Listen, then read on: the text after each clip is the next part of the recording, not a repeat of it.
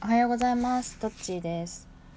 私は毎日平日に毎日140文字ぴったりの投稿を SNS にしていてそれを昔のものを振り返って説明するっていうのをこの番組でしております、えー、で140今日の140文字リサイクルっていう名前でね昔のものをリサイクルして活用しています。で2018年1月15日の今日の140文字を読みます。寂しがり屋なので人と別れるのがちょっと辛くてずっと一緒にいたいと思ってしまうんだけどそれにより次に会う時のハードルが上がるとも言える。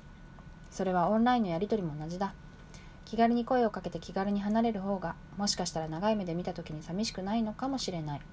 長期的視野が大事。これ本当にしょうもないしょうもない140文字だけどまあこういうことが私にはあるね。例えば飲み会に行って「まあ、二次会行こうよ」って言ったら「うん肉行く」みたいな。えっとまあ離れるのが寂しいっていう人と一緒にずっと話してたり一緒にいるのがあの楽しいんだよね。でだからその時はずっと一緒にいたいなとか、まあ、誰かのうちに遊びに行ってもまだ帰りたくないなとか思っちゃうんだけどそうするとまあ例えばな、まあ、その人とね遊んだ時に、まあ、3時間一緒にいたとすると次に約束する時にさああこの人と会う時3時間かかるんだったよなとかって思われちゃうじゃない、まあ、自分も思っちゃうじゃない？で実は自分あの相手だけじゃなくて自分のハードルも上げてるっていうことはねあるなと思って。でオンラインのやり取りってあの LINE の LINE とかさメッセンジャーのチャットなんだけど1回やるとこの人1時間ぐらい話しちゃう1時間2時間話しちゃうんだよなとか言ってなると結構 重たい重たいなと思ってでもまあそうだな。さっと離れた離れた方がいいんじゃないかっていうのもあるよね。でも私結構喋っちゃうんだよね。まあ勝手にね相手が離れてくれる分にはいいのでっていうつもりではいるんだけどね。あんまりそんな長い話を。まあ振る時もあるけど。振る時もあるけど、まあ、ずっとそう話し込むみたいなことは、まあ、人によってはあるけど。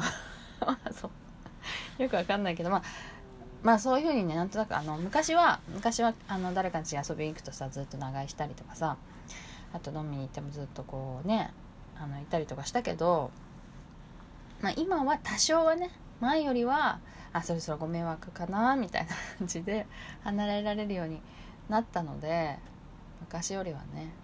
だから、まあ、次に会う時のことを考えようっていうのは確かに長期的な視野として見れるようになったかな。でもでも そうでもない。できてない気がするけど。まあまあそこはバランスだよね。うん。ということでほんとしょうもないなと思うけどまあこういうなんか私のね性格なんだよね。寂しがり屋ってさ治るのかな？寂しいなんか人とずっと一緒にいたいみたいなのって治るの？知らんけど。生まれつきって誰かが書いてなかったっけ？ゆうさんが。あのツイッターで2万もうす1万1万7,000フォロワーぐらいあるのかなもう。のねドクターユースケ先生があドクターと先生がついたらダブリなんだろうか。えっと、ドクターユースケさんが寂しがり屋って遺伝遺伝っていうか生まれつきの資質だみたいに書いてたような気がするけどな。どうなんだろうね。うん、まあこれを受け入れてね生きるしかないのかもしれないんだけど。では、えー、読みます。もう一回読みます最後に。2018年1月15日の今日の140文字。寂しがり屋なので人と別れるのがちょっと辛くてずっと一緒にいたいと思ってしまうんだけどそれにより次に会う時のハードルが上がるとも言える。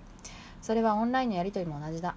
気軽に声をかけて気軽に離れる方がもしかしたら長い目で見た時に寂しくないのかもしれない。長期的視野が大事。ということで今日の140文字リサイクルかなり早朝ですがあかなりでもないか。もうすぐ6時だもんね。うん終わりにしたいと思います。さようなら。